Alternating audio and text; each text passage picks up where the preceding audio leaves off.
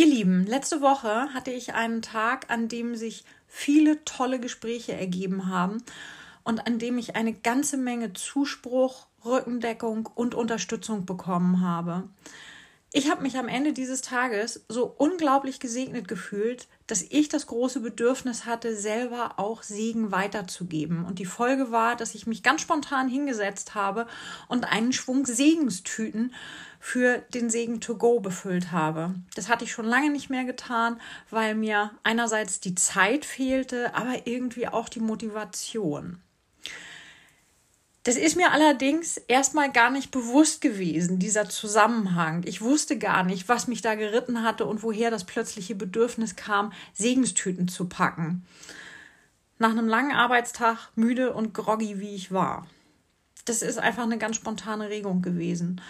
Die Erkenntnis, was es damit auf sich hatte, die kam erst einen Tag später. Nämlich, dass ich mich unglaublich gesegnet gefühlt habe und deshalb selber auch segnen wollte und dass ich mich unfassbar beschenkt gefühlt habe und deshalb selbst anderen auch Geschenke machen wollte. Und das, ihr Lieben, ist ein ganz wunderbares Beispiel für göttliche Weisheit. Denn genau so soll es laufen. Menschliche Weisheit wäre vielleicht gewesen, dass ich erst ganz viele Tüten mit einem Segen to go bastle und mir so meinen eigenen Segen verdiene, sozusagen erstmal in Vorleistung gehe. So war das aber nicht. Es ist ja genau umgekehrt gewesen. Menschliche Weisheit ist auch, dass wir bestraft werden, wenn wir etwas anstellen. Göttliche Weisheit ist da anders, was für uns oft schwer nachvollziehbar ist. Paulus sagt es so. Ähm, er meint, weltliche Weisheit ist eigentlich Dummheit und wird auch als solche entlarvt. Göttliche Weisheit aber ist das, worauf es ankommt. Und Gott ist nicht dumm, nur weil wir ihn nicht verstehen. Im Gegenteil. Ich würde hier ganz gerne den Begriff Weisheit durch Logik ersetzen, denn es geht ja um das Verstehen. Wir verstehen Gottes Vorgehen nicht, weil es für uns nicht logisch ist. Aus unserer Sicht stellt Gott die menschliche oder weltliche Logik auf den Kopf und folgt seiner eigenen himmlischen Logik. Und Gott hat einfach eine andere Logik als wir und das ist die Logik des Kreuzes, sagt Paulus. Und ein positives Beispiel für diese Logik hatte ich ja schon eingangs genannt, ne? das mit den Segenstüten.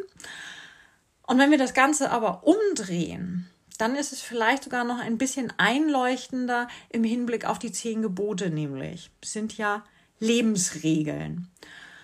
Unsere Logik würde da sagen, wir haben Gebote bekommen, die wir befolgen müssen. Wenn wir gegen die Gebote verstoßen, dann muss das entweder bestraft werden oder wenigstens nachvollziehbare Konsequenzen haben. Nehmen wir zum Beispiel, du sollst nicht stehlen. Wenn jemand eine Bank überfällt und erwischt wird, dann ist es logisch, diesem Menschen in irgendeiner Weise beizubringen, dass das falsch ist und vor allen Dingen ihn oder sie davon abzuhalten, das wieder zu tun. Gefängnis wäre da zum Beispiel eine Möglichkeit. Wie gesagt, jemanden davon abzuhalten, eine falsche oder böse Tat zu wiederholen, das wäre logisch. Das wäre die weltliche Logik.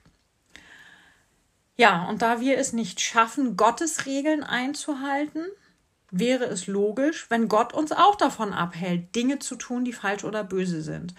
Früher hat man versucht, den Menschen weiszumachen, dass sie für diese Regelverstöße in die Hölle kommen und das sollte ihnen Angst machen und dafür sorgen, dass die Gebote eingehalten werden. Und äh, ja, auch hier haben wir wieder einen klaren Fall von menschlicher Logik, auch wenn es in diesem Fall um Gott geht. Diese Menschen haben damit total missverstanden, wie Gott wirklich drauf ist. Denn Gott ist kein Gott der Angst. Gott ist auch kein Gott der Strafe. Gott ist ein Gott der bedingungslosen Liebe und Annahme. Deshalb sieht die Logik in Gottes Fall so aus. Mensch verstößt gegen Gebot, aber Mensch kommt nicht in die Hölle. Mensch wird gesagt, ich vergebe dir. Und bevor Mensch überhaupt versucht, irgendeins der Gebote einzuhalten, wird Mensch von Gott gesagt, ich liebe dich und ich nehme dich als mein Kind an. Und dafür musst du keine Leistung erbringen. Das ist die Weisheit des Kreuzes oder Gottes Logik des Kreuzes. Christus hat die Konsequenzen für unsere Regelverstöße schon getragen und uns damit eine unglaubliche Freiheit geschenkt, die wir hoffentlich nicht missbrauchen. So, und der Plan ist jetzt auch, dass diese bedingungslose Liebe und diese bedingungslose Annahme und diese Freiheit bei uns Menschen den Wunsch auslöst, die Regeln so gut es geht zu befolgen. Also als allererstes ist da die Liebe und die Annahme und dann kommt hoffentlich automatisch das Befolgen der Regeln. Und das ist eben nicht viel anders als das kleine Beispiel, das ich euch zu Beginn erzählt habe, wo es um ja die Gespräche und die Segenstüten ging. Also, Gottes Logik des Kreuzes sieht so aus. Gott sagt, ich lasse als allererstes Gnade vor Recht ergehen, noch bevor meine Menschen überhaupt etwas angestellt haben. Und ich lasse meine Menschen wissen, dass ich sie sehr, sehr lieb habe und dass sie dafür nichts leisten müssen. Diese Liebe ist einfach da, von Anfang an. Und dann bringt das meine Menschen dazu, dass sie diese Liebe weitergeben. Einfach so, indem sie ihre Nächsten lieben und indem sie mich lieben.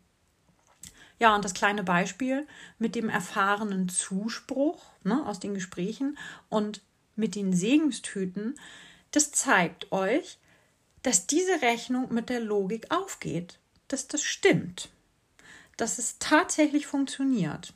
Auch wenn wir diese Logik nicht verstehen, ist eben göttliche Logik. Und da reicht es dann ja eigentlich auch, wenn Gott sie versteht. Der Rest, der kommt dann schon von ganz alleine. Amen.